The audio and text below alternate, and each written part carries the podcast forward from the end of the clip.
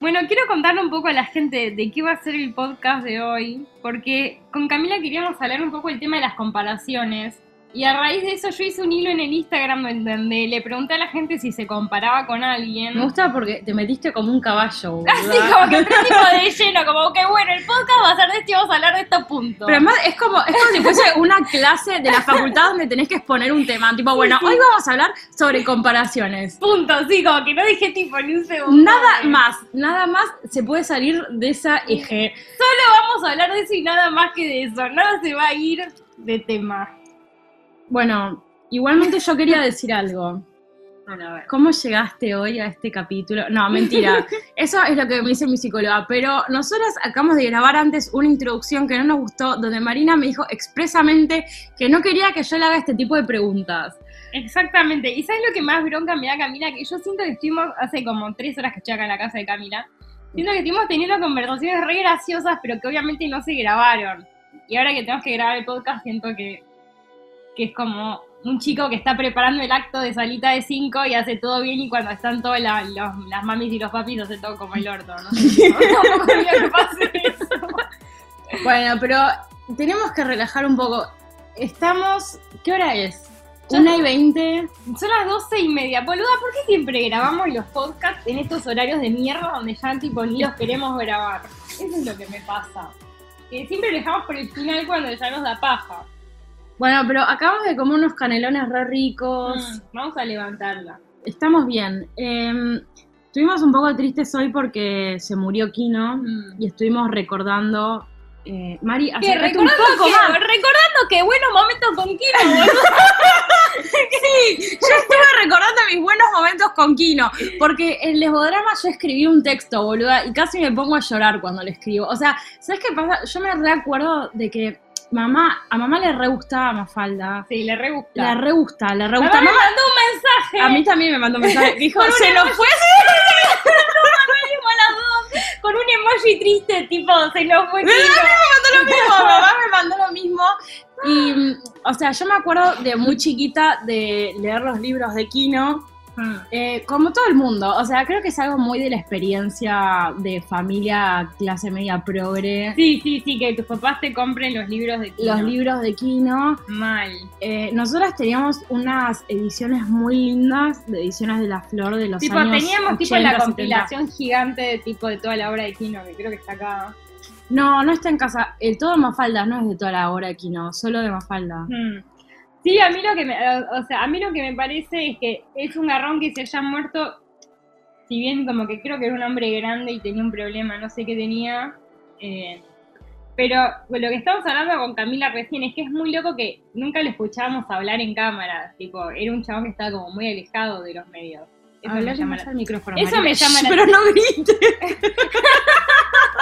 Eso me llama la atención, boluda, como que nunca escuchábamos, tipo, che, Kino opina tal cosa de tal tema. Sí, un tipo como con un perfil bajísimo. No tenía Twitter, Instagram, nada. lo o bien sea, que hacía, pero además sí. eso, como que era un tipo que su obra hablaba por él mismo, como que tenía una visión de la sociedad tan clara y tan sensible y además como tan adelantado y una percepción de problemas que, no sé, en los años 70 habrán sido como algo re desapercibido, no sé, como, como cómo representaba a las mujeres, cosas que ahora se están Mm. hablando y que son temas actuales, él ya lo hablaba Yo sé lo que siento que es como si fuera Spinetta, ¿me entendés? Como un super genio y que se murió.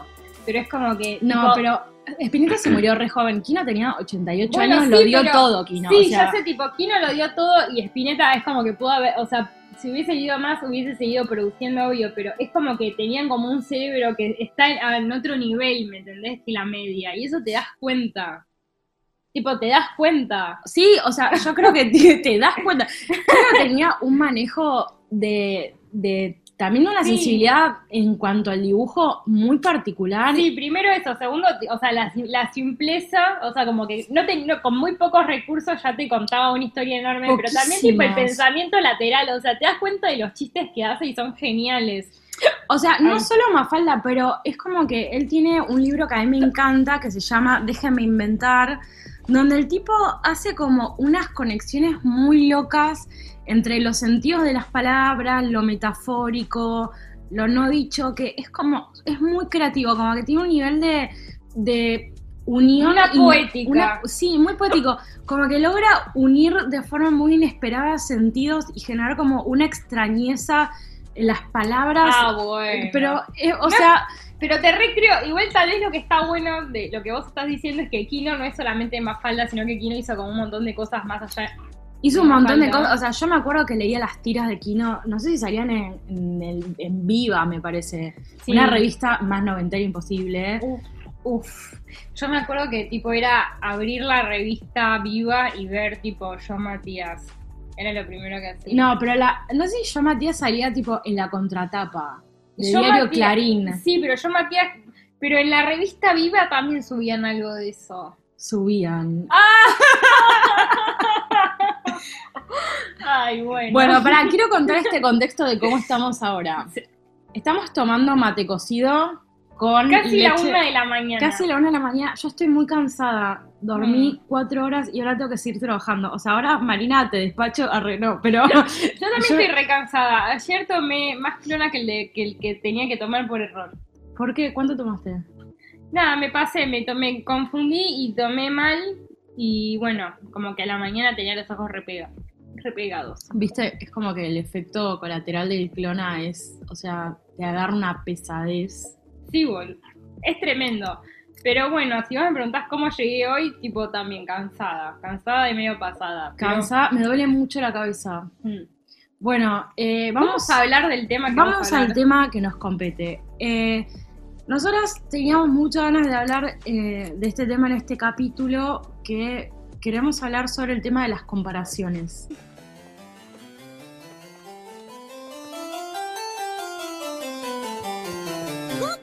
¡Una rata inmunda!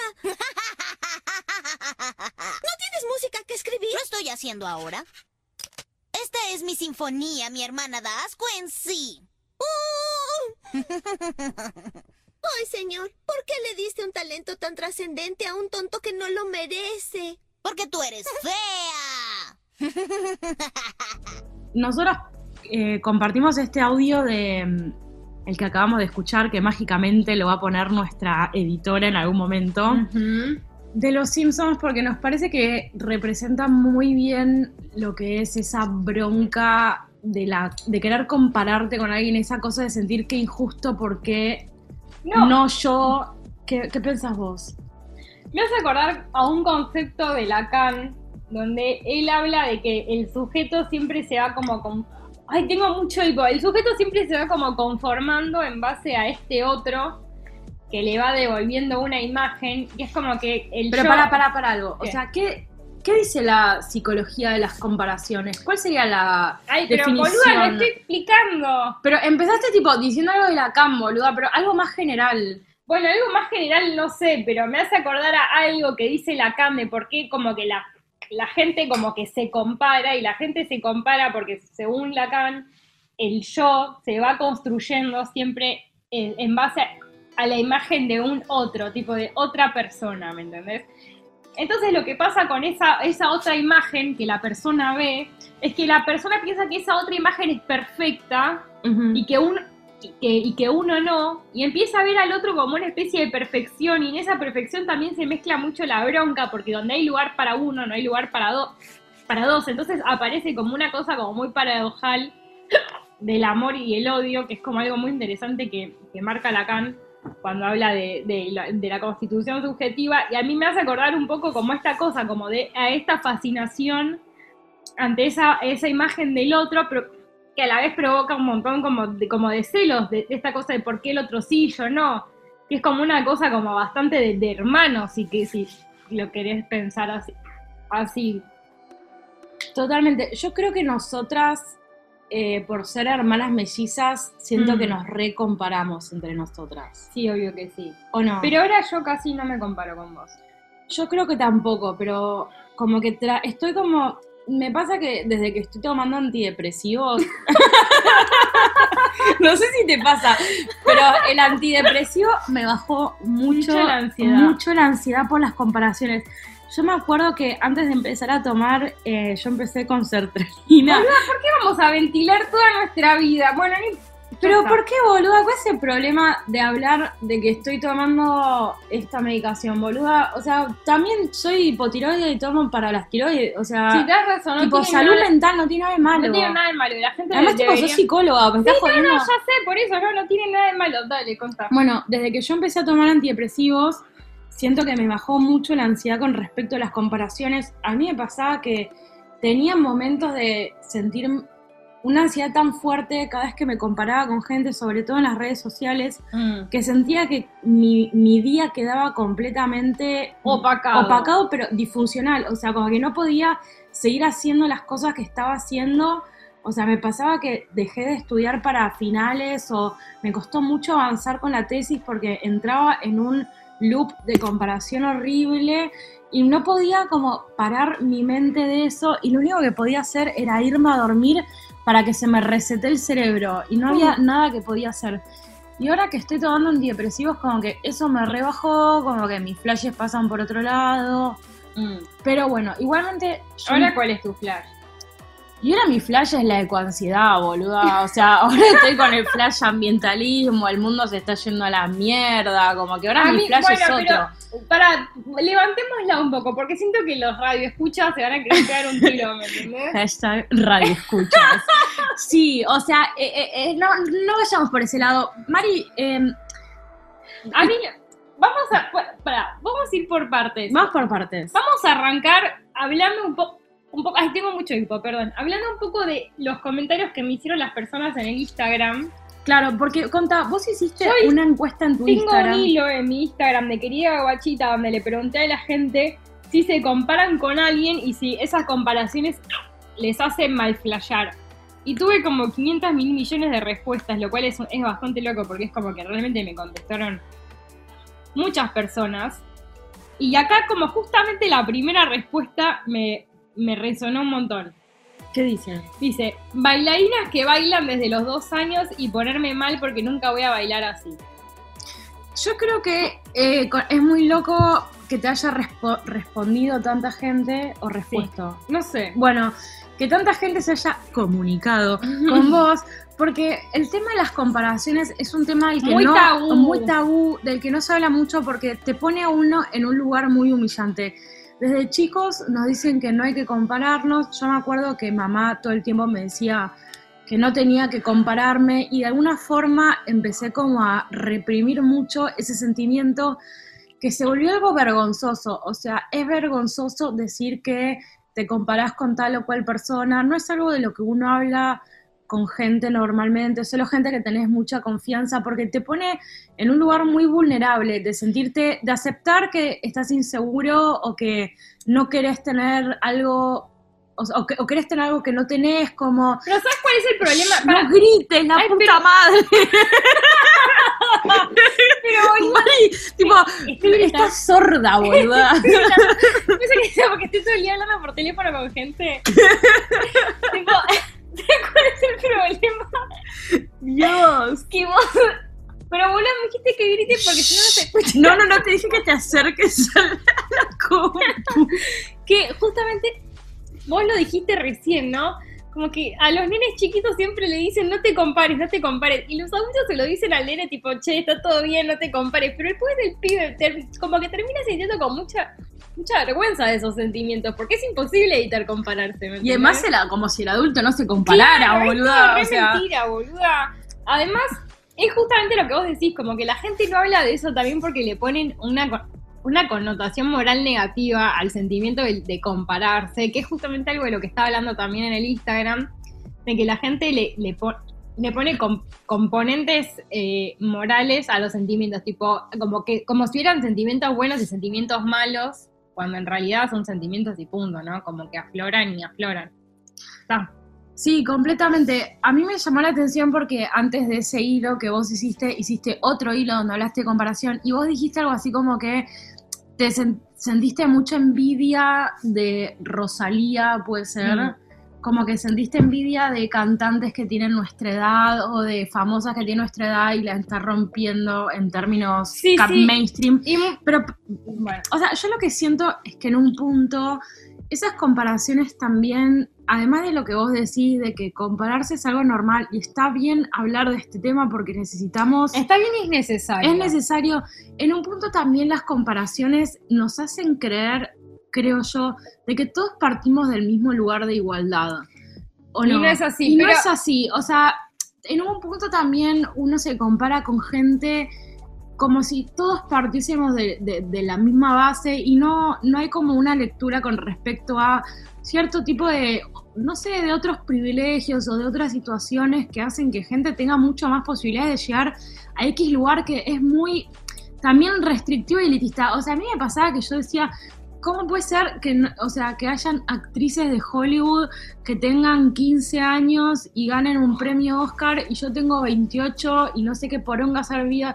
Y bueno, pero yo no nací ni en Estados Unidos, ni mi mamá me mandó a estudiar teatro, ni me pasaron un montón de cosas para llegar a ese lugar al que solamente llega, no Bueno, sé, pero el pará. 0,005, O sea- no, o sea, nadie, o sea, Te puedo decir algo, o sea, también hay que, para pensar en algo, como que hay comparaciones que son muy infantiles, pero que es algo que a todos nos puede llegar a pasar, de compararnos con la excepción y no la, re- no la regla, tipo la gente que se compara con Messi, ¿me entendés? La bueno, gente- pero a vos no te pasó de compararte. Sí, obvio que me repasó, obvio que me repasa, tipo de, tip- no sé, de, de repente estar viendo fotos de Rosalía y con decir por qué mierda, tipo, no puedo ser como ella, o no sé, tipo, me pasó mucho un verano que fue para mí patético, con el que estaba viendo la serie esta um, Stranger Things, con, donde aparece tipo esta, esta pibita que tipo, no sé, tipo es re chica, posta, actuando zarpadamente, y yo decía, la puta madre, yo tipo tengo mil años y todavía estoy estudiando. Y de repente me, me di cuenta que me estaba comparando con una nena. Y como, tuve una,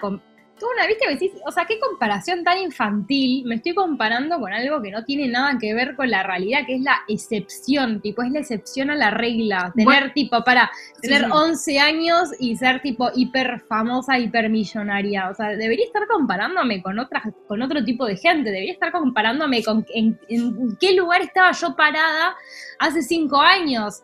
¿Entendés? Y poder ver un poco de todo el progreso. Me parece que eso es como mucho mejor. O sea, si me voy a comparar, como, fijémonos con qué nos vamos a comparar. Bueno, pero esa comparación eh, recontra estéril en un punto con gente famosa de Hollywood, ponele, es una garcha, pero también es re doloroso cuando te comparas con gente cercana, porque ahí vos sentís como que, no sé, yo también hubo un momento en el que pensaba mucho, uy, tal persona tiene 28 años y está haciendo un doctorado y yo tengo 28 años y estoy tratando de recibirme de una carrera que es una garcha, que ya ni me gusta, que para mí no representa nada y decir, bueno, o sea, nacimos el mismo año, ¿por qué yo no pude hacer lo que hizo ella? Bueno, pero, Pero para, ahí no me estoy comparando, no sé, con Natalie Portman, me estoy comparando con una piba que podría haber sido yo y no fui yo, y, ahí entro como en todo ese, loop de empezar a pensar en todas las malas decisiones que tomé en mi vida para yo ser yo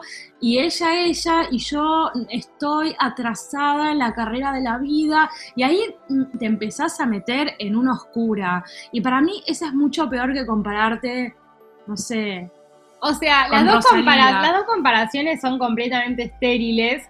Sí, es como que yo siempre siento como que compararse es una forma de tortura mental. Es como lo mismo que agarrarse tipo una navaja y cortarse más o menos, pero con el cerebro. Porque es como una cosa de lo único que haces es generarte dolor. Entonces es como que yo, esta conversación ya me está triggereando. O sea, yo tipo, en serio o sea, bueno, tampoco en el. Más o menos, es como que ya tipo me parece un regarrón. Pero porque es algo que a mí me pasó un montón y por suerte ya no casi no me pasa.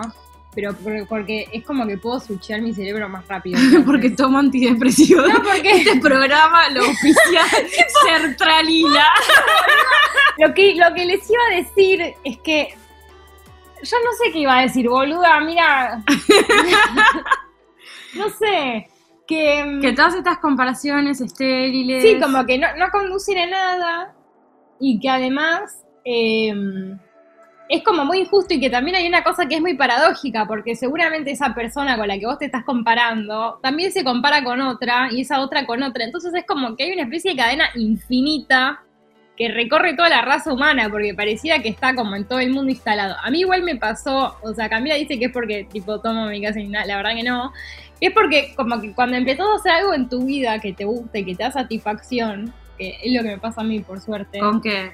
Y me da mucha satisfacción mi laburo, eh, mi pareja, ¿me entendés? Entonces es como que cuando empiezo a pensar, tipo, ay, pero no canto como Rosalía, digo, bueno, no canto como Rosalía, pero tengo mis pacientes que me encantan, tipo, tengo mi laburo de tatuadora que me encanta y eso es algo que ella no tiene, como que, ¿me entendés? Entonces es como que encuentro tanto, cuando empezás a encontrar placer en las cosas que haces, como que empezás a correrte un poco de esa escena de la comparación. Sí, completamente. O sea, creo que los momentos de comparación más duros son esos momentos en los que uno no está Mm. encontrándose y te... Exactamente, esos momentos donde yo peor estaba, tipo anímicamente, eran los momentos donde más me comparaba. Y en estas comparaciones completamente estériles. Esa es la palabra perfecta. Y es lo peor porque te cuesta todavía más salir de ahí porque vos estás Mm. peor con vos mismo y en vez de pensar en qué es lo que te haría feliz o por dónde podría ir tu búsqueda, estás como metido en ese... Sí, en un loop infinito Horrible. que-. Pero, eh, bueno, también es algo humano y es algo que pasa y es algo que también... eh, Pero se puede trascender. Muchas, muchas de las preguntas que me, me ponían era, bueno, ¿cómo se puede hacer para salir de esto? Bueno, se puede salir de esto. Tal vez como que uno nunca en la vida deje de compararse al 100%, o sea, es imposible que en el resto de tu vida nunca se te pase un pensamiento de estos, pero tal vez podés como bajarle el volumen un montón. En vez de tipo, no sé, estar 20 millones de horas por semana comparándote con gente que nada que ver, tipo, este es un ratito. A Eso es una, un cambio en la calidad de vida enorme. Totalmente, a mí, siento que no paro de decir la palabra totalmente, a mí me ayudó Totalmente. mucho eh, entender, reflexionar sobre el uso que le doy a las redes sociales. Mm. Siento que las redes sociales son un campo minado de ansiedad y también me doy cuenta que cuanto más feliz estoy conmigo misma o cuanto más, no sé, nunca, cuanto, o sea, estoy haciendo una actividad que me hace feliz, eh, no me dan ganas de entrar a las redes sociales. Eh, Totalmente. como que el- me di cuenta también de que el uso que le doy a las redes sociales, eh, no sé, em- empecé como a registrar más el tipo de consumo que hago de las redes sociales y empecé a, a- a bloquear completamente a gente que no me gustaba ver porque me triggereaba, por más de que sea gente que no tengo nada en contra de esa gente, pero ya verla me generaba sentimientos que no me hacían bien y, no sé, registrar eso, empezar a Mm. Escucharnos más y, y ver qué es lo que nos está haciendo mal a nivel de consumo. Bueno, pero este es un consejo que yo le doy a literalmente todo el mundo, como que como que, sean muy selectivos con las cosas que, que siguen en, en- en Instagram, como que hagan una buena curaduría de sus propios feeds, porque la verdad que uno no está obligado a ver famosas que las triguerean o te triguerean o tipo tal vez seguir, no sé, a ese compañero de la secundaria que sentís que le está rompiendo en la vida y que cada vez que ves la foto decís, ay la puta, ¿por qué no estoy tipo levantando kiwis en Nueva Zelanda como esta persona arre? Pero es como que realmente, te- como que nada, el tipo, silencialos. ¿Por qué? ¿Quién te obliga a verlos? ¿Por qué no seguís simplemente fotos de tipo páginas de memes y de gatos? O sea, yo solamente sigo eso, ¿me entendés? Y páginas de recetas de comida, no sigo otra cosa. Exacto. Eh, otra cosa de la que también estaría bueno hablar es el tema de las comparaciones, porque nosotros hablamos mucho del tema carrera y demás. Pero hay una comparación muy fuerte también que tiene que ver con el tema del cuerpo. A mí me Mm. pasó hace unos años que eh, estaba muy metida en el mambo de la cultura de la dieta. En ese momento el activismo gordo no había llegado todavía a mi vida y cuando llegó fue muy liberador, pero tuvo un momento en el que me comparaba mucho con los cuerpos de otras personas. De hecho, iba a la playa y no me sacaba el short. Y todo el tiempo sentía que tenía que adelgazar para que la gente me quiera, me valore, bueno, las típicas cosas. Pero al mismo tiempo sentía que por más de que yo, no sé, una vez adelgacé como 15 kilos tomando unos polvos, o sea, estaba, estaba re en una mal. O sea, por más de que yo haga todo y vaya al gimnasio todos los días de la semana, como que nunca iba a poder ser esos cuerpos, ¿me entendés? Claro, de última tipo no lo ibas a poder mantener. O no, no, no lo iba a poder mantener, pero me pasaba como que había adelgazado un montón, pero había quedado floja. O sea, como que nunca iba a poder ser ese cuerpo tonificado y magro que yo. No. Nunca. Y es como Aparte también tipo, eso hay también. personas que tipo tal vez logran bajar 10 kilos pero lo mantienen un mes, que es hasta más frustrante porque después como que toda su vida pasa por no tipo volver a ganar esos 10 kilos que perdieron, ¿me entendés? Y es como que sos esclavo de esos 10 kilos que ya ni siquiera están en tu cuerpo. Sí, ¿Me y, a- y eso también es algo que pasa. Mucha gente se compara consigo mismo en otros momentos. Tengo muchas Ah, amigas sí. que se la pasan mirando fotos de hace un año y siempre el comentario es, ay, estaba tan potra hace un año y no me daba Y cuenta. seguro que hace un año tipo y ahora estoy horrible. Y, y es como, claro, y hace un año pensaba que, que- que estaba mucho mejor en el 2018. Es como que uno siempre mira para atrás y ves esa foto y te acordás, no sé, de, no sé, una foto en la que estabas feliz y la estabas pasando bien y es un linda momento y decís, ay, qué linda que está en esta foto. Y capaz, tipo, En ese momento, tipo, te sentías re mal. A mí me pasa un montón cuando veo las fotos de mis, tipo, de mis 18 años, que siento que estaba re linda y yo, tipo, en ese momento, obviamente, ni en pedo me sentía así. Pero ahora digo, wow, tenía tipo alto pelo que obviamente ya no existe más. No. Pero todo esto, o no sé, como que tenía tipo otro cuerpo, que qué sé yo, tampoco existe más.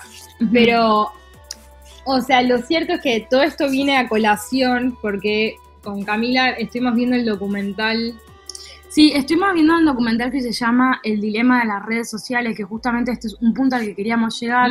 Me parece muy Y que interesante. tardamos mucho en llegar, porque me parece que está siendo medio largo el podcast. No, no se está haciendo medio largo, Mali. Esto o es lo sea, normal. Eh, al- si la gente no le gusta, lo, Lo lo va a saca, sacar. listo, o sea, y la gente que le gusta se va a seguir escuchando. Bueno, está bien, porque siento que tengo como que estar entreteniendo a la gente. No, Mari, la gente escucha esto mientras le pasa blema al piso. O sea, como que nadie te está Ok. prestando atención. Listo, ok. Eh, Yo voy a hacer el ruido de fondo en la casa de alguien. Sí, sos el ruido de fondo en la casa de alguien. Eh, a mí lo que me pareció muy, muy interesante de ese documental, por más de que son cosas que todos sabemos, porque todos sabemos que en Facebook el producto somos nosotros, o sea, Sí, todos- todos sabemos que nos da dopamina, que nos dan likes. bueno, todos sabemos cómo es la dinámica, pero me pareció como muy interesante cómo eh, sistematizaba toda esa información y la, la unía y, y te mostraba todo eso junto y al mismo tiempo cómo todos los eh, participantes de esas redes sociales aparecían ahí como queriendo hacer un mea culpa, sintiéndose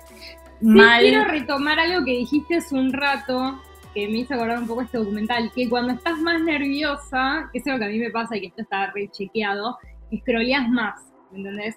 Y Re. cuando estás tipo en un estado tipo de, ans- de ansiedad, de angustia, tipo, sos más propenso a estar bocha de horas en la pantalla. Y cuando estás tipo bien o haciendo una actividad que te da placer o que te concentra o lo que sea, como que no estás... Yo los días que más escroleo y que más horas de pantalla tengo son los días que estoy más nerviosa.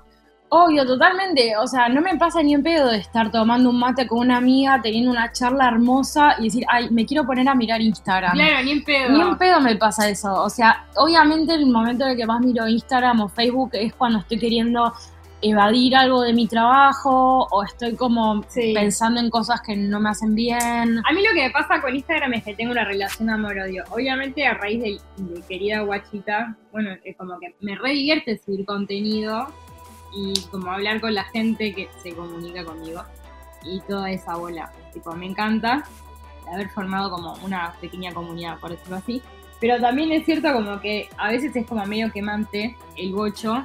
eh, y es como, pero a la vez es como que no me puedo, como que la gente dice, bueno, ¿por qué no te vas de Instagram? Y yo es como que, che, no me puedo ir de Instagram, flaco, tipo, laburo de los tatuajes eh, por un Instagram, ¿me entendés? Es como que no todo el mundo, o sea, es como que ya es, es difícil irse cuando estás, como cuando tu vida laboral pasa por ahí, por ese canal. Entonces para mí es muy importante empezar como a regular el tiempo de pantalla. Y me bajé una app buenísima que se llama Forest, no sé si la conoces. Me suena que crecen tipo unos arbolitos. Sí, sí, sí. No, chicos, yo creo que este programa tiene que estar tipo auspiciado por el laboratorio de los antidepresivos y por el Forest.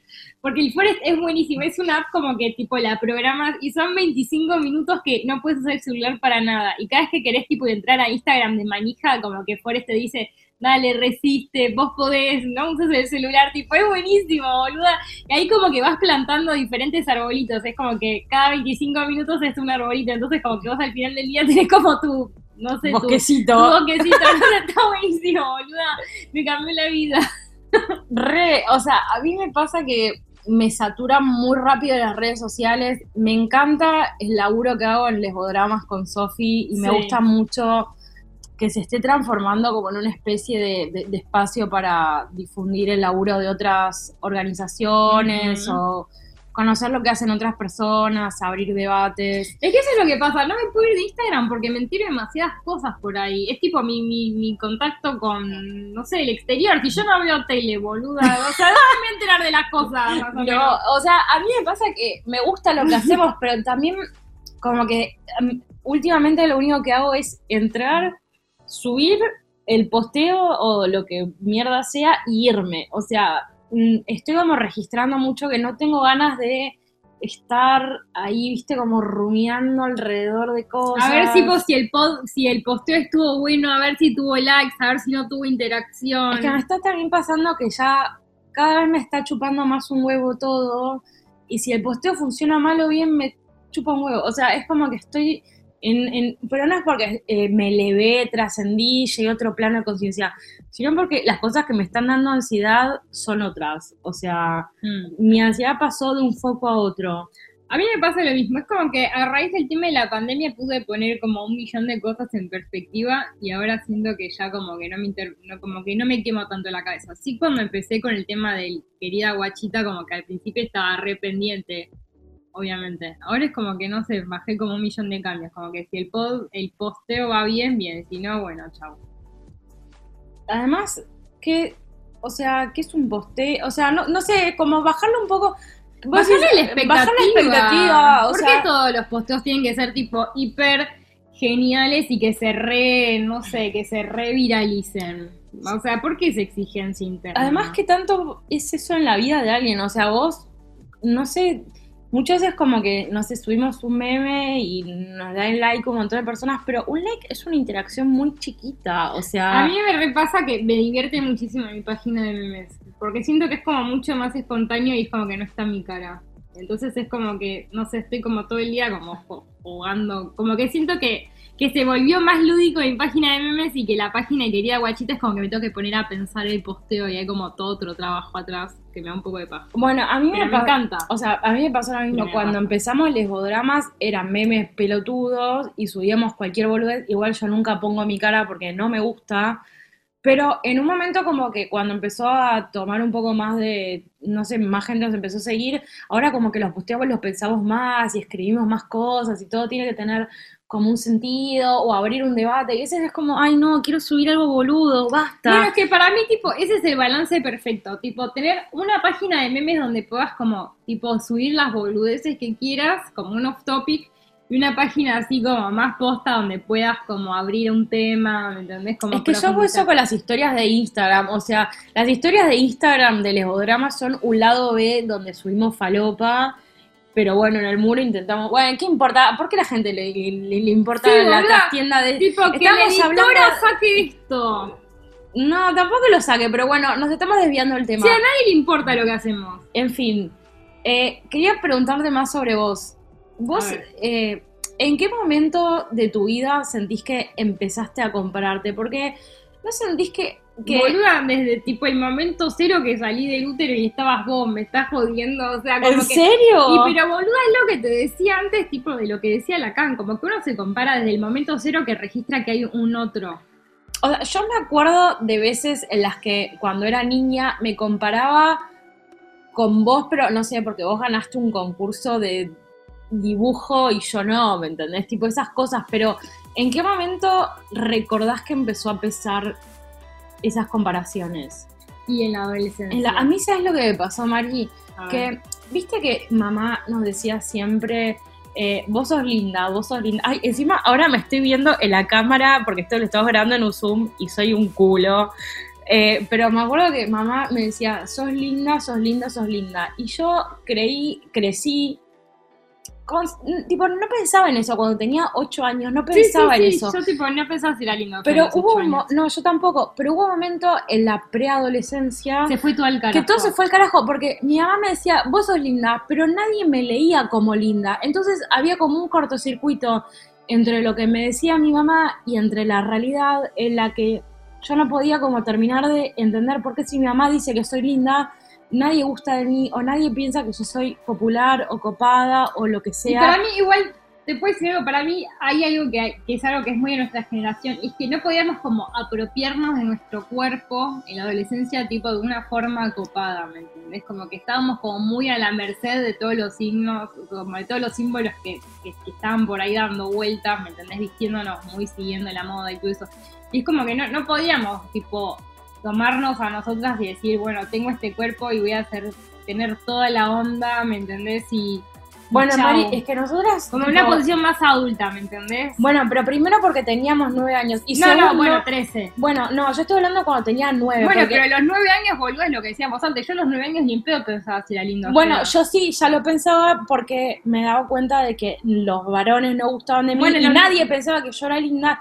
Y yo ahí ya me acuerdo que me empezaba a comparar con otras chicas y ya me empezaba a comparar con las chicas de Rebelde Way, con el cuerpo Pero eso no te pasaba a los nueve. En todo caso, te habrá pasado en la preadolescencia. Bueno, a los No es 10, lo mismo. on- bueno, No ok, bueno, no a los 9, pero a los 10, 11, 10, 11, 12, me acuerdo de sí, de, de, de compararme sobre todo en la pubertad, de esa cosa de a mi Mm. amiga ya le crecieron las tetas, mi amiga ya está menstruando, eh, no sé, mis amigas ya empiezan a dar sus primeros besos y ahí ya se empieza a generar, me, me parece que ese fue un momento en mi vida en donde empezó a, a crecer como esa cosa de, de ansiedad por las comparaciones. Sí, pero igual, tipo, si lo pensás, uno como que ya antes se comparaba. Yo, por ejemplo, en la primaria me comparaba mucho, tipo, mi letra con la letra de las demás. Y yo siempre sentía como que las demás tenían más linda letra, o que tal vez, tipo, la- las demás, tipo, dibujaban así o así, o tenían esa, tipo, un juguete que yo no tenía, o tenían más juguetes. No sé, como que los niños también se comparan.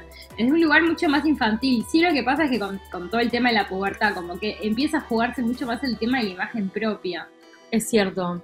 Y además nosotras crecimos en un momento muy analógico donde estábamos, como vos decís, muy a la merced de todo lo que aparecía en la televisión y no había ningún espacio. tipo disidente, no había Claro. tipo ninguna otra opción. Yo lo que siento, o sea, yo lo que siento es que hoy en día tal vez como que las nenas de 13 años como que tienen acceso a como a una cantidad de información como enorme y muy zarpada, entonces como que si una se sienta, se siente tipo, ponele, tenés 13 años y te sentís como medio que no querés seguir la norma, tenés acceso a un montón de otros espacios donde te puedes sentir alojada. ¿me Sí, como que hay otros discursos, Claro, hay otros discursos contrahegemónicos que, que sí, que a mí me hubiese gustado tener referentes del actismo gordo cuando era chica y eso no existía.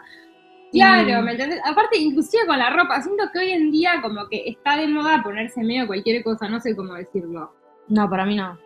Bueno, Para mí está clarísimo qué es lo que está de moda y quiénes dictan la moda. bueno, está bien, bueno, capaz porque es una boluda, pero, o sea, siento que, que, no, yo lo que siento es que cuando nosotras teníamos 13 años había como una sola moda. Y en cambio ahora siento que hay como muchas más, ¿me entendés? Sí, alternativas, Alternativas, o sí. narrativas. Sí, exactamente. Sí, sí, sí, sí. Sí, eso es cierto. Entonces es como que si no encajas en, tipo en una onda, tal vez hay como 500, como un abanico enorme de tipo de espacios donde puedes habitar. Inclusive, por ejemplo, ahora es como que está mucho mejor visto ser otaku, ¿me entendés? Que cuando yo tenía 12, a- 12 años era re otaku, pero estaba re en el closet porque me da mucha vergüenza. Pero siento que hoy en día como que pedo es tan tabú, ¿me entendés? Como sí, como que puedes encontrarte, sí, como que puedes encontrarte mucho con otras personas. Sí, puedes entrar a internet y con, tipo hacerte amigos otakus, ¿me entendés? Es como que hay- es otra, eso al haber internet, tipo el cerebro está configurado de otra forma. Bueno, pero eso también es algo de lo, eso es algo de lo que Eso decía es lo el que decíamos, documental. O sea, el documental dice el problema de las redes sociales es que son la utopía y también la distopía. O sea, Sí. son la utopía porque, no sé, por ejemplo, como lesbiana, entiendo que las redes sociales, eh, no sé, son fantásticas porque te conectan rapidísimo con un montón de, de- de otra gente que de otra forma no hubieses conocido y que tienen intereses parecidos al tuyo y si no tendría que vivir en un mundo paqui, pero al mismo tiempo sale la, la distopía porque en ese encontrarme con otra gente me voy, eh, voy haciendo un caminito de, de ansiedad y de angustia y de comparación a la que también me siento expuesta. Entonces es como que tenés que estar como navegando esa ambigüedad. A mí me pasa exactamente lo mismo, es lo que te decía al principio, como que por un lado odio las redes sociales porque nada, o sea, obviamente me generan un montón de ansiedad en un montón de aspectos, pero por otro lado la realidad es que si no fuera por las redes sociales yo nunca habría podido ni siquiera aprender a tatuar. Yo aprendí a tatuar porque un día tipo pregunté en Instagram si alguien sabía tatuar y si me podía enseñar. Y fue a raíz de eso que conocí a Camo, que después tipo empecé a tatuar en su estudio, ¿me entendés? Tipo, y todos mis clientes me salen de ahí. Entonces como que gracias a las redes sociales yo estoy laburando, por decirlo así. Sí, y además, bueno, es como muy loco porque volviendo al tema de las comparaciones y para ir cerrando, Sí. como que uno se puede, o sea, la- las posibilidades de comparación Hmm. son tan grandes, o sea, incluso con vos mismo, porque vos te puedes comparar tanto con tu hermano como, Como- con estrellas de Hollywood, Como con tipo vos hace como, cinco años. como con vos mismo. o con tus papás. Con tus papás, ay no, la de los papás es terrible, pero además, eh, y, y cada comparación para mí... Ah, y hay algo que no hablamos, pero eso para mí puede ser un podcast aparte, tipo las exnovias o exnovias de nuestros actuales novios, novias.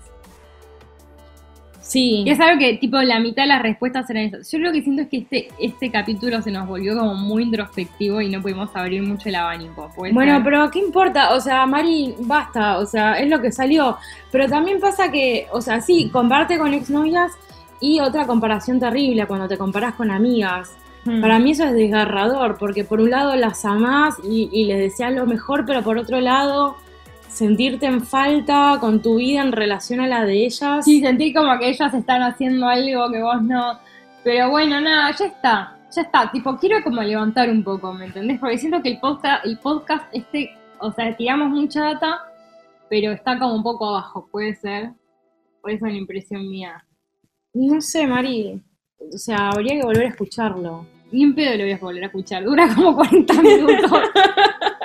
Esto nunca lo voy a volver a escuchar, como que lo voy a tirar al mundo y chau, que sea lo que Dios quiera, boludo. O sea- que la editora saque y no saquen, chau, ya está. Para mí está, está bueno eh, la que la gente respondió en tus historias. Creo que si alguien tiene ganas de, de ir a buscarlo, lo puede hacer. Y para El mí hilo está en destacado. el líder están destacadas y está bueno leer eso, leer otras experiencias de personas que se sintieron en conflicto con estos temas vinculados a las comparaciones o a la envidia, Mm. está bueno porque te hace sentir menos sola, porque si no sentís que vos sos un ogro que vive en tu casa frustrada. sí, vos sos el único boludo que tipo se compara con, no sé, con quien sea.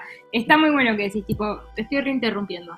No, no, como que eso, o sea, para ir cerrando y, Vayan a ver el hilo. y volviendo también al punto de partida de este podcast que es, eh, nadie habla sobre las comparaciones o sobre el dolor que genera compararnos. Y a mí me duele mucho cuando amigas que quiero mucho y que sé que son talentosísimas me mandan mensajes tristes, de- desoladas, comparándose con otras personas y es como que a mí me pasa lo mismo conmigo misma. Y, al- y en un punto también ver otras experiencias de personas que le pasa lo mismo Mm. nos ayuda también a identificar cuando nosotros estamos teniendo esos Sí, diálogos tengo- internos. Sí, a veces lo que me pasa, tengo un montón de amigas que son re potras mal y viven comparándose, ¿me entendés? Tipo con, lo, con las exnovias de sus actuales parejas, ¿me entendés? O con otras pibas, ¿me entendés? Y ellas son re potras. Y decís tipo, pero boluda, ¿no te das cuenta que sos re diosa? ¿Qué es lo que te mortifica tanto? ¿Y qué es lo que les pasa? No sé, boluda, flashean, pero es como que, tipo, viéndolo de afuera, te das cuenta que, no es- que esas comparaciones no están basadas en un sustento real, que son tipo un delirio, son pibas realmente muy diosas. Que decís, che, ¿por qué te estás, tipo, mameando con esta amiga? Bueno, pero por eso para mí está bueno entender qué es lo que dice la psicología sobre esto, para, para abordarlo desde un lugar más, más sistémico y...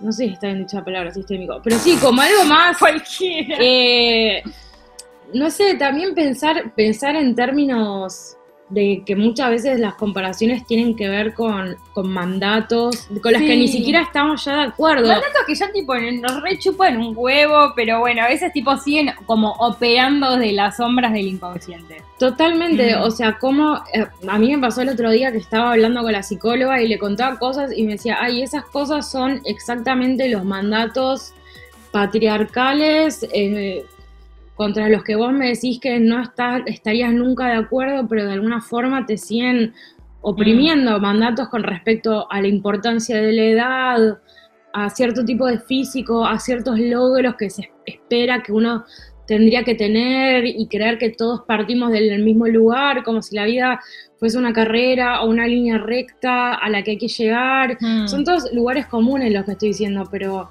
a veces está bien como parar un poco la pelota, intentar como registrar cuáles son los consumos que nos hacen mal, cuáles son esos diálogos que nosotros tenemos donde no nos llevan a ningún lado, porque nunca ninguna comparación ¿Te puedo preguntar algo? positivo. ¿Qué? ¿Es normal que los podcasts sean tan largos? Te juro que me Ay, preocupa. sí, Mari, yo escucho podcasts que duran una hora y media. Porque yo nunca en mi vida escuché un podcast, o sea, yo no escucho casi podcast, solamente tipo los de puto viejo.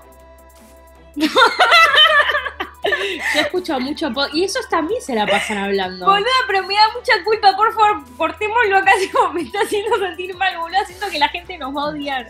Bueno, vamos a cortar acá eh, este podcast. Nos despedimos con un sentimiento de angustia. Tipo, yo ya ¿Y estoy culpa? pasándola mal, yo ya siento que el podcast fue larguísimo y re bajón. No, Mari, pero no tenemos por qué hacerle. O sea, si la gente quiere estar feliz y ver algo que le guste, no sé, vayan a ver los Simpsons. O sea, Claro, no escuchen estos podcasts. si quieren escuchar algo divertido. Es que yo sé lo que siento que la gente como para, yo sé lo que siento, yo siento que la gente dice, uy, qué divertido, vamos a escuchar tipo a las mellizas estas decir boludeces, jajaja, y tipo de repente el podcast es tipo lo más bajonero del mundo y se deben querer pegar un tiro. Bueno, pero en la portada dice que vamos a hablar sobre comparaciones. La portada, o sea, o sea, se llama Llorando por un sueño, nunca le dijimos que iba a ser divertido esto, o sea, no, le estamos- no, no le debemos nada a nadie, Mari. no, ya está. Bueno, eh, gracias por escucharnos. Déjenos sus comentarios, les leemos. Sí, Y hasta nada. la próxima.